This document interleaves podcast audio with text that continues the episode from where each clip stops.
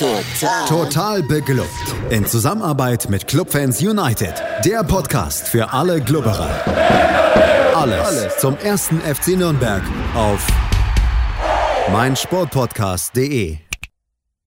Herzlich willkommen zu einem neuen Gegnergespräch hier im Rahmen von Total Beklubbt, dem Magazin über den ersten FC Nürnberg auf meinsportpodcast.de. Mein Name ist Felix Amrein und wie immer bin ich nicht alleine, sondern habe einen Anhänger des nächsten Gegners des ersten FC Nürnberg bei mir und der nächste Gegner. Das ist Fortuna Düsseldorf und mein Gast heute, das ist Lukas. Hallo Lukas. Hallo Felix, freut mich hier zu sein. Ja, Lukas kann man nicht nur bei Total Beklubbt im Gegnergespräch hören, sondern auch in einem eigenen Podcast aus dem Exil heißt er, dreht sich wenig überraschend um Fortuna Düsseldorf. Also wer da noch mehr wissen möchte, kann und sollte da reinhören. Ich verlinke den Podcast in der Beschreibung bzw. in den Show Notes. Und Lukas, wir sprechen über dein Team heute und müssen natürlich ein bisschen über eine Achterbahnfahrt reden, die ihr da aktuell hinlegt. Ähm, Lass uns aber vielleicht mal noch ein bisschen weiter vorne anfangen. Wie war denn so dein Gefühl vor der Saison? Ihr seid abgestiegen aus der Bundesliga. Ihr habt folgerichtig, möchte man sagen, einen extrem großen Umbruch im Kader gehabt. Das ist ja quasi immer so, wenn eine Mannschaft runtergeht. Was sagte so dein Gefühl im Spätsommer ja, 2020 zur Bundesliga oder Zweitligasaison vielmehr, die uns ja jetzt begleitet? Ja, also ehrlich gesagt hatte ich vor der Saison richtig, richtig große Bauchschmerzen. Und ähm, das lag bestimmt auch daran, dass ich so ein bisschen unsere Situation vielleicht auch mit der vom, vom, FC Nürnberg, vom ersten FC Nürnberg verglichen habe, dass ich halt gesehen habe, also das war jetzt so natürlich das letzte Beispiel, ähm, wie, wie schwer halt Mannschaften fallen kann mit dieser ähm, ja, Einstellung auf die zweite Bundesliga wieder, wenn man aus der Bundesliga kommt und ähm, speziell, weil dieser Umbruch, Umbruch, den du schon angesprochen hast, eben auch so groß war. Irgendwie 17 Spieler sind gegangen und dann gerade auf diesem äh, Corona-Transfermarkt irgendwie agieren zu müssen, war ja dann irgendwie nochmal schwieriger, als es wahrscheinlich dann ohnehin immer schon ist, wenn ja so eine Mannschaft einmal komplett umgekrempelt wird. Deswegen hatte ich ehrlich gesagt echt Sorgen, dass man das vielleicht nicht wirklich aufgefangen bekommt und dass man vielleicht sogar absteigen wird. Ähm, ja, und dann lief auch die Vorbereitung nicht wirklich gut. Ähm, Teile der Mannschaft mussten in Corona-Quarantäne. Ähm, die Mannschaft wurde natürlich erst sehr, sehr spät irgendwie komplettiert und ja, das alles hat auf jeden Fall ähm, nicht dafür gesorgt, dass man irgendwie mit richtig viel Optimismus in die Saison gegangen ist, auch wenn das die Mannschaft und äh, das Präsidium, der Trainer und die sportliche Führung irgendwie anders gesehen haben und dann nach ein paar Spieltagen ähm, ja dann auch nochmal extrem deutlich formuliert haben, dass man schon auch aufsteigen möchte. Ja, der erste FC Nürnberg als mahnendes Beispiel, zumindest von dem Abstieg, seid ihr sehr weit entfernt. Ich denke, das Thema ist durch. Ihr habt 15 Punkte Vorsprung auf äh, Platz 16, respektive Absolut. 17. Ich glaube, da macht ihr dem FCN nicht so schnell Konkurrenz, was das angeht. Äh, aber du hast es angesprochen, die ja, offizielle Verlautbarung war schon Wiederaufstieg und dann ging das gar nicht so gut los ne, in der Saison. Ihr wart dann nach fünf Spieltagen auf diesem besagten Relegationsplatz 16 angekommen. Und das hing natürlich ein Stück weit vielleicht auch damit zusammen, dass ihr den HSV direkt als ersten Gegner bekommen habt, Holstein Kiel direkt als dritten Gegner. Aber ja, trotzdem alles in allem ein rumpeliger Saisonstart, den Fortuna da erstmal hingelegt hat. Ja, auf jeden Fall. Also vor allem, weil man auch sagen muss, dass man eigentlich erst ähm, ja so gegen, gegen Ende des Jahres, also so Dezember, halt angefangen hat, das erste Mal ähm, auch verdient Spiele zu gewinnen. Also die, die ersten drei Spiele, die man gewonnen hat, ähm, das waren alles 1 zu 0 Siege zu Hause, wo man auch jeweils nicht äh, unbedingt das Spiel hätte gewinnen müssen. Da war man nicht irgendwie klar überlegen. Ähm, das hatte natürlich auch viel damit zu tun, dass ja eben die Vorbereitung so, so holprig verlaufen ist, dass ganz, ganz viele Spieler ausgefallen sind, erst wegen Corona, wegen Verletzungen ähm, und sich erstmal die Mannschaft irgendwie einspielen musste. Da war man auch durchaus bereit, der Mannschaft Zeit zu geben. Aber ja, man hatte irgendwie nicht so richtig das Gefühl, äh, dass da, dass da irgendwas entsteht. Das, das äh, ja, fand dann irgendwie erst, erst viel, viel später dann irgendwie statt, so gegen, gegen ja, Anfang Dezember, dass da auch so ein bisschen so ein Turnaround irgendwie kam. Genau. Du hast es angesprochen, der Turnaround kam, als Fortuna Düsseldorf lustigerweise, möchte man sagen, quasi richtig am Boden lag. Es gab eine 15-0 Klatsche gegen den VfL Bochum, die damals, glaube ich, Vierter waren. Man muss dazu sagen, das Spiel habt ihr ja, über die komplette Spielzeit mehr oder weniger in Unterzahl bestritten. Da kann sowas gegen die Bochumer Mannschaft natürlich passieren. Trotzdem ähm, weiß man ja, wie sich das so als Fan anfühlt. Also Fortuna Düsseldorf dann ergebnistechnisch endgültig am Boden. Und dann ging es los. Auf einmal Spiele gewonnen, noch und nöcher. Der Dezember flog für euch wahrscheinlich nur so vorbei. Auch in den Januar noch hinein. Ihr wart ja wirklich lange dann auch ungeschlagen, wenngleich diese Serie dann so ein bisschen auslief über Unentschieden. Das wiederum aber gegen die Spitzenteams. Da hatte man das Gefühl, wow, okay, die haben den Saisonstart zwar komplett versemmelt, aber jetzt blasen die hier so richtig zur Aufholjagd. Das Ganze gipfelte dann so zwischendrin, 16. Spieltag, glaube ich, ähm, nach dem Sieg gegen Aue darin, dass ihr auf diesen Relegationsplatz 3 geklettert seid. Und ähm, ja, den konntet ihr dann allerdings nicht behaupten. Die Duelle gegen Fürth und gegen den HSV, die ja dann direkte Konkurrenten in dem Moment waren, die wurden dann zu Unentschieden oder da habt ihr Unentschieden gespielt, seid dann wieder so ein bisschen rausgefallen. Und das wiederum war dann der Beginn einer Negativserie. Bleiben wir jetzt erstmal noch beim Positiven. Was ist nach diesem Bochum-Spiel passiert, dass es auf einmal lief? Ja, es gab da verschiedene Faktoren. Also zum einen hat die Mannschaft so ein bisschen geschafft, ihre eigene Trotteligkeit so ein bisschen abzustellen. Also es gab einen, einen, Zeitpunkt da in der Mitte der Hinrunde, da lag man auf Platz 1 der Platzverweise, der Eigentore und der verursachten Elfmeter. Ähm, da war mit Sicherheit auch ab und zu mal eine etwas unglückliche Schiedsrichterentscheidung mit dabei, aber ja, trotzdem kann man da überhaupt nicht von der Hand weisen, dass man da wirklich absolut auch selber dran schuld gewesen ist, indem man halt irgendwie sich immer wieder richtig dämlich angestellt hat. Ja, ähm, dann hat ähm, mit dem Darmstadt-Spiel, das war am, am 10. Spieltag, dann so mitten im Spiel äh, in der ersten Halbzeit, dann irgendwann der Trainer Uwe Rösler so ein bisschen das System gefunden, das dann auch so für diesen Turnaround erstmal gesorgt hat. Ähm, eigentlich hat er die ganze Saison immer versucht, sein präferiertes 3-5-2-System so ein bisschen zu etablieren. Aber er ist dann da auch so ein bisschen von der Mannschaft hingedrängt worden, ähm, ein äh, 4-4-2-System, also so ganz flach aufgestaffelt irgendwie zu spielen. Und das hat dann ähm, ja von dem Augenblick an richtig gut funktioniert, hat dann ja auch erstmal dafür gesorgt, dass man, dass man fünf Spiele in Folge gewonnen hat. Wenn man noch ein sechstes gewonnen hätte, wäre das ähm, die Einstellung eines Vereinsrekords gewesen. Und ja, man kann auch nicht so ganz äh, leugnen, dass das auch ganz, ganz viel mit, mit einem bestimmten Spieler zu tun hatte, nämlich mit, äh, mit Schinter Appelkamp. Das ist ein nachher sehr, sehr junger Spieler, der jetzt seine erste Profisaison spielt. Der war auch vor der Saison eigentlich gar nicht so ähm, als so eine Stütze eingeplant äh, worden.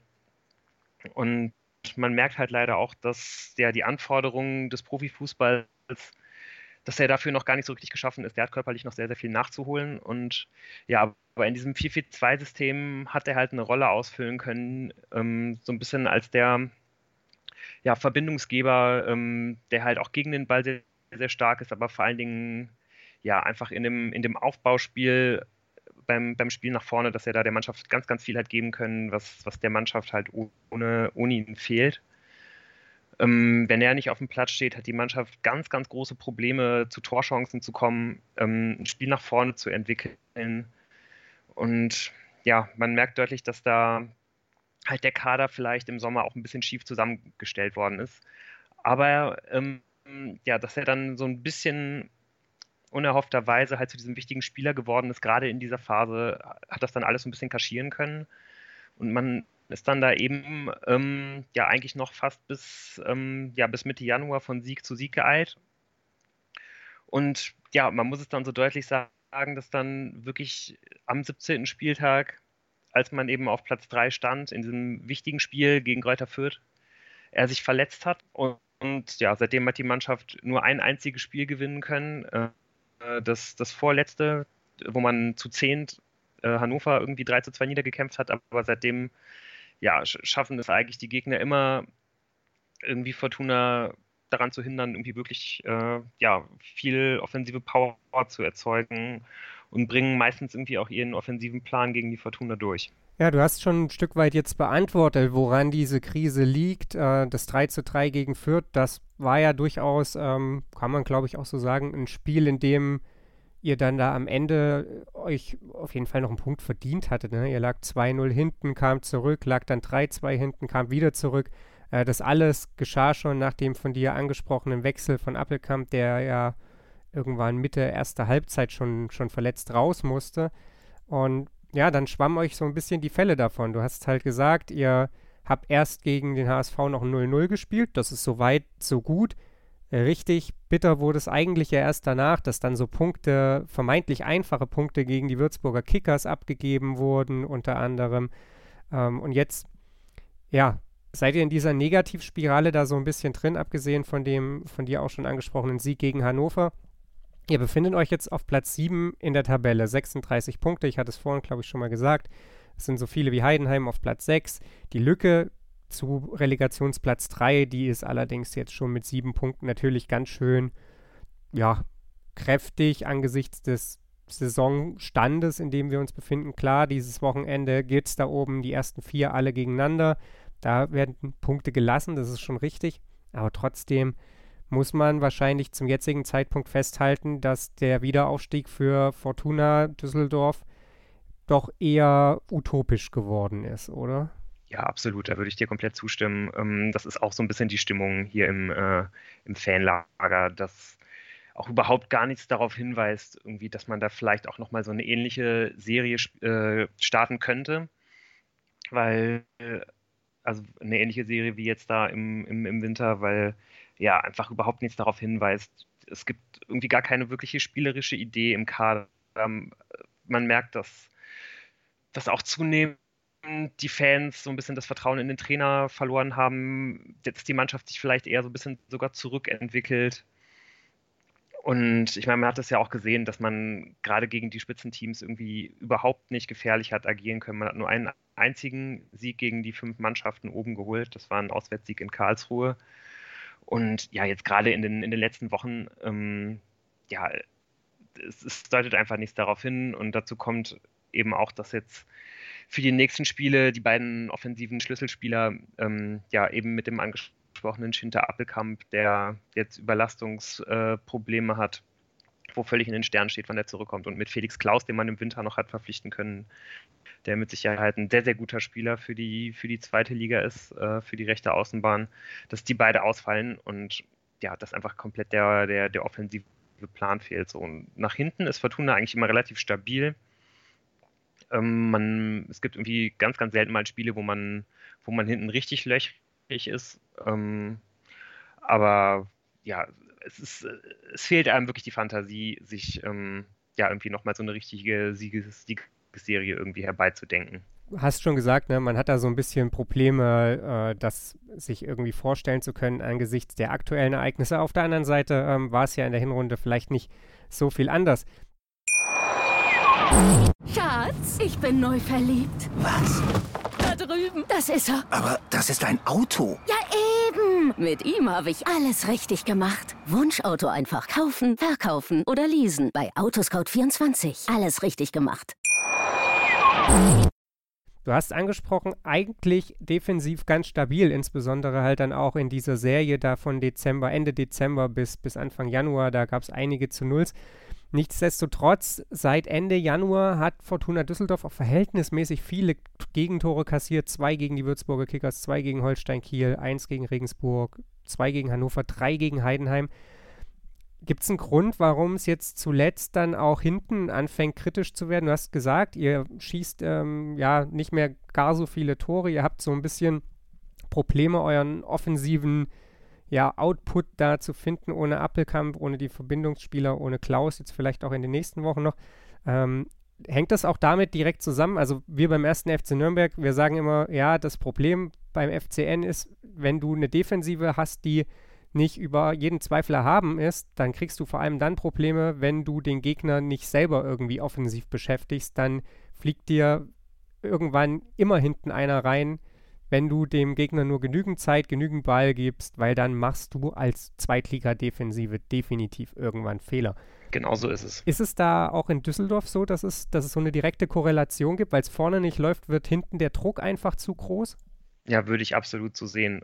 Also einfach, weil, weil man halt auch ähm, als Fortuna Düsseldorf ja natürlich schon meistens, äh, ähnlich wie das ja wahrscheinlich auch bei Nürnberg ist, halt eher ins Spiel reingeht und ähm, ja, sich nicht einfach mal hinten reinstellt, sondern eigentlich ja doch eher dem Gegner vielleicht so ein bisschen sein Spiel äh, aufdrücken möchte. Und das funktioniert einfach ähm, ja in den letzten Spielen einfach überhaupt nicht. Also gerade auch wenn man sieht, wie, äh, wie die Mannschaft dann aufgestellt wird, hat man meistens das Gefühl, dass sich letztendlich eher für eine etwas defensivere Variante entschieden wird. Wenn, wenn es auch um die Personalentscheidungen geht. Also es wird immer eher die, die, die Sicherheitsvariante gewählt. Aber man kriegt dann trotzdem einfach irgendwie meistens das 0 zu 1 rein, eben weil, weil so ein bisschen der offensive Plan fehlt und muss dann, ähm, ja, muss dann irgendwie mehr Risiko gehen und kassiert dann deswegen vielleicht auch mal leichter noch ein zweites und ein drittes Gegentor, auch wenn man eigentlich gar nicht, gar nicht so schlecht halt steht. So, und ich glaube, wenn, wenn man wieder dahin kommen würde, dass man halt ähm, ja in, in, einer, in einer aktiveren Rolle halt irgendwie selber seinen eigenen Plan durchbekommt, ähm, dann, dann würden auch einfach hinten viel, viel weniger Gegentore fallen, weil eigentlich ist die Abwehr, ähm, gerade auch von der individuellen Qualität her, da kann man wahrscheinlich mal einen Kevin Danso, der von Augsburg ausgeliehen ist, mal besonders hervorheben, ist das schon wirklich auch gehobene Qualität in der, in der zweiten Liga. Genauso wie der Sturm. Das, das Problem ist so ein bisschen das Mittelfeld. So, und da, daran krankt es so, dass, dass man auch gegen, gegen den Ball da schon durchaus mal den einen oder anderen Fehler macht, aber eben, da man so unglaublich große Probleme hat, ins letzte Drittel zu kommen, ähm, ja, ist es dann genau wie du es angesprochen hast, zwangsläufig so, dass dann irgendwann immer die Fehler gemacht werden, wenn man halt gar nicht erst so weit nach vorne kommt. Ja, das ist so ein Problem, das beschäftigt, glaube ich, viele Zweitligateams. Kreativität aus dem Mittelfeld und äh, der entscheidende Pass ins letzte Drittel. Was erwartet denn den ersten FC Nürnberg am Wochenende? Du hast es gesagt, zuletzt eher Fortuna Düsseldorf in einer etwas defensiveren Rolle vielleicht. Also ich kann ja vielleicht mal für dich noch vorweg schicken. In den letzten Spielen hat der erste FC Nürnberg nicht unbedingt schön gespielt, aber, also das hat er in dieser Saison sowieso selten, aber da hat man viel den Ansatz gewählt, langen Ball direkt aus der Defensive eben über das Mittelfeld hinweg auf Manuel Schäffler der dann wahlweise eben das Duell gewinnt oder auch nicht. Und dann geht man auf die zweiten Bälle, versucht die dann entweder irgendwie raus auf die Flügel zu bekommen oder vor allem raus auf die Flügel zu bekommen und dann irgendwie so in den Strafraum. War nur so mittelmäßig von Erfolg gekrönt in den letzten Partien, aber das war, war so ein bisschen der Ansatz, den man da gewählt hat. Welchen Ansatz darf man von Fortuna Düsseldorf am Sonntag erwarten? Ja, das ist ehrlich gesagt nicht so ganz klar, weil ähm, ja da auch jetzt in den letzten Spielen immer mal wieder so ein bisschen was Neues probiert wurde. Da jetzt halt eben mit, mit Klaus und mit Appelkamp die, die wichtigsten äh, beiden Spieler äh, fürs Spiel nach vorne ausfallen, gehe ich so ein bisschen davon aus, dass man wahrscheinlich wieder einen relativ ähnlichen Ansatz wie gegen, wie gegen Heidenheim wählen wird. Und ja, dass man vor allen Dingen versuchen wird, über die Flügel zu kommen. Aber ja, auch das hat jetzt, wie gesagt, nicht immer so richtig gut geklappt. Und, und ja, deswegen glaube ich, kann man sich halt auf jeden Fall auch schon so ein bisschen darauf einrichten, dass es jetzt kein spielerisch gutes Spiel wird, wenn äh, Nürnberg da auch nicht, nicht unbedingt spielerisch agieren wird, sondern eher auf, auf die langen Bälle gehen wird. Es gibt dann da einige Fragen, die, äh, die, die Uwe Rösler klären muss. Und die Hauptfrage ist eigentlich, wer die linke Seite bilden wird. Das ist so ein bisschen offen, also sowohl der Linksverteidiger als auch der äh, linke Flügelspieler Spieler in dem 4-4-2, ähm, das ist so ein bisschen offen und auch, auch im Zentrum, also im, im Mittelfeldzentrum ist nicht so ganz klar, äh, auf wen man da setzen wird. Aber es fehlen halt eigentlich die wirklich spielerisch starken Spieler fürs Zentrum und darum wird man da wahrscheinlich auch Spieler aufstellen, wahrscheinlich mit äh, Adam Botzek, irgendwie halt auch einen ganz verdienten ähm, Recken, der schon zehn Jahre beim Verein ist. Äh, und dann entweder mit Morales, Sobotka oder Prip äh, einen, einen weiteren eher zerstörerisch denkenden Spieler dazu. Bei Prip kann man das, ja, der, der, der, hat auch seine Stärken nach vorne, ist aber eigentlich in einer, in einer ziemlichen Formkrise. Aber es geht, es wird vor Dingen darum gehen, defensiv gut zu spielen und dann halt die Außenspieler einzusetzen. Und ja, da ist äh, auf, auf rechts einmal Thomas Pledel zu nennen, der gerade so ein bisschen im Fokus steht, weil obwohl er, äh, obwohl er gerade irgendwie relativ alternativlos eigentlich ist, steht er sehr stark in der Kritik von der, von der Fanszene aus, weil er ja vielleicht technisch nicht, nicht der Beste ist. Der wurde jetzt mehrmals so ein bisschen zum Sündenbock auserkoren und ja, ist da teilweise sehr, sehr ungerecht angegangen worden. Ähm, der, der sollte eigentlich unbedingt spielen, darauf kann man sich schon einstellen. Und links ist so ein bisschen die Frage, ob man ähm, mit Leonardo Kutris und ähm, auf, auf, der linken Verteidigerposition, ob man dann dazu noch einen Christopher Peterson aufstellt, der auch der, sehr, der, der seine Schwächen in der Defensive hat, sehr, sehr offensiv denkt. Die beiden haben in der zweiten Halbzeit gegen Heidenheim nach vorne sehr, sehr gut funktioniert. Ähm, haben dafür gesorgt, dass Heidenheim äh, den, den rechten Verteidiger eigentlich nach einer Viertelstunde in der zweiten Halbzeit auswechseln musste. Haben allerdings dann auch im Spiel nach vorne ähm, da im, im, im, Zusammenspiel den Ball verloren, der dann zum Heidenheimer Siegtreffer geführt hat. Und es ist nicht so richtig davon auszugehen, dass, dass die beiden zusammen aufgestellt werden, weil eigentlich Rösler immer die Sicherheitsvariante wählt. Darum könnte es halt auch sein, dass ja, dass entweder Florian Hartherz, der nach einer Sperre zurückkommt, oder Luca Kreins, der eigentlich ein gelernter Innenverteidiger ist, dass die auf der, auf der linken Verteidigerposition anfangen. Aber generell wird die Fortuna versuchen, von hinten rauszuspielen. Ähm, das beginnt eigentlich immer beim, beim Torwart, bei Florian Kastenmeier, der das fußballerisch extrem gut kann, aber auch immer mal wieder für den einen oder anderen Bock gut ist. Und dann fehlt halt eigentlich so der richtige Spieler, sowohl in der Innenverteidigung als auch im zentralen Mittelfeld, der, ja, der dann eben für die angesprochenen kreativen Momente sorgt. Es wird also darum gehen, dass dann der Ball relativ schnell auf den Flügel rausgeht, dass dann vielleicht der, der Außenverteidiger den Flügelspieler hinterläuft und dass man dann halt irgendwie so zu, zu Flanken kommt und dann äh, so die beiden starken Stürmer im Abschluss ähm, Rufen Hennings und Kenan Karaman einsetzen kann. Ja, dann sind wir mal gespannt, wozu das Ganze am Ende führen wird, ob wir dann ja letzten Endes viel Abnutzungskampf durch Anlaufen um Mittelfeld Zweikampf sehen oder ob es vielleicht ja. auch in ein munteres Scheibenschießen ausartet, das äh, wiederum war, wann immer sich das so ein bisschen am Horizont andeutete, dann doch eher selten der Fall beim ersten FC Nürnberg. Ich habe noch eine abschließende Frage, Lukas. Ich habe, äh, als ich mich auf den Podcast vorbereitet habe, im Kicker einen Artikel gelesen, der überschrieben ist mit Röslers Achterbahn ins Nirgendwo. Ähm, da auch nochmal so ein bisschen in der vergangenen Saison bereits ansetzt und so weiter. Und am Ende dann doch zu dem Schluss kommt, dass äh, ja Fortuna Düsseldorf eben wahrscheinlich einen zweiten Anlauf in die Bundesliga benötigen wird, aber dann doch die Frage stellt, ob Uwe Rösler derjenige ist, der dann noch an der Seitenlinie steht. Was sagt dein Gefühl als Fan? Ja, also mein Gefühl Gefühl sagt mir, ähm, dass, äh, ja, dass der Weg ähm, von Uwe Rösler bei der Fortuna in diesem Sommer enden wird. Um, ähm, der ist wirklich auch in einer sehr, sehr schwierigen Situation im, im äh, letzten Jahr mit der, Auf, mit der Aus, äh, Aufgabe, die, die Fortuna vom Abstieg zu retten, betraut worden. Zwei Wochen später, also das war letzten, äh, letzten Januar, zwei Wochen später hat dann mit Lutz Pfannstiel der sportlich Verantwortliche, der ihn verpflichtet hat, äh, seine Sachen hingeschmissen.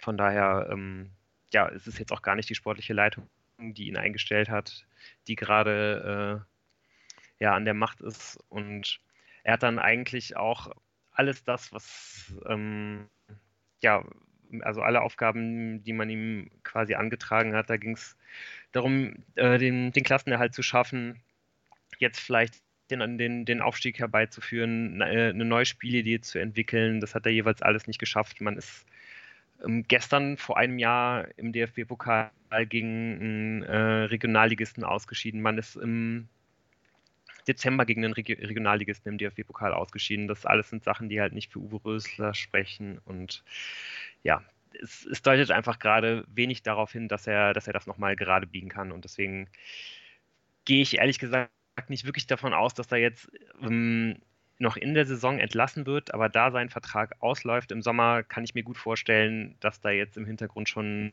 äh, die ein oder anderen Gespräche geführt werden, und ja, dass dann im Juli ein neuer Trainer bei der Fortuna auf der Bank sitzen wird. Ja, dann sind wir mal gespannt, wie sich Uwe Röslers Schicksal in den nächsten Wochen so entwickeln wird und damit natürlich ein Stück weit auch das der Fortuna. Ich bedanke mich bei dir, Lukas, für deine Informationen und den Einblick in ähm, ja, das Fanleben bei Fortuna Düsseldorf.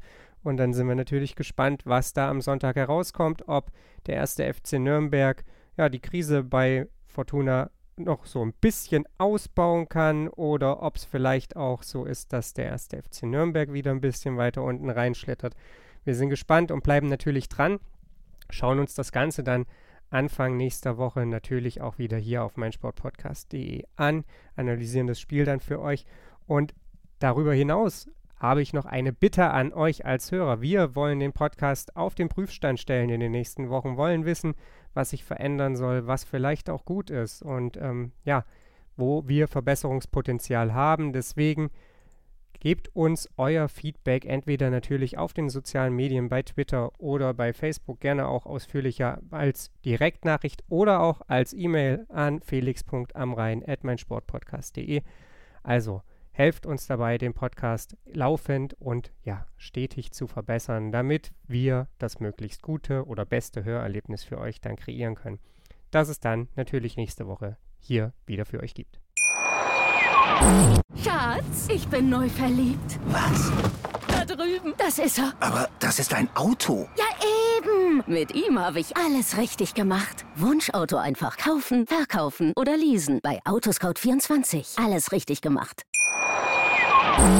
Total. Total beglückt. In Zusammenarbeit mit Clubfans United. Der Podcast für alle Glubberer. Alles, Alles zum ersten FC Nürnberg auf meinsportpodcast.de.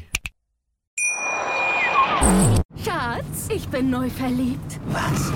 Da drüben. Das ist er. Aber das ist ein Auto. Ja, eben. Mit ihm habe ich alles richtig gemacht. Wunschauto einfach kaufen, verkaufen oder leasen. Bei Autoscout24. Alles richtig gemacht.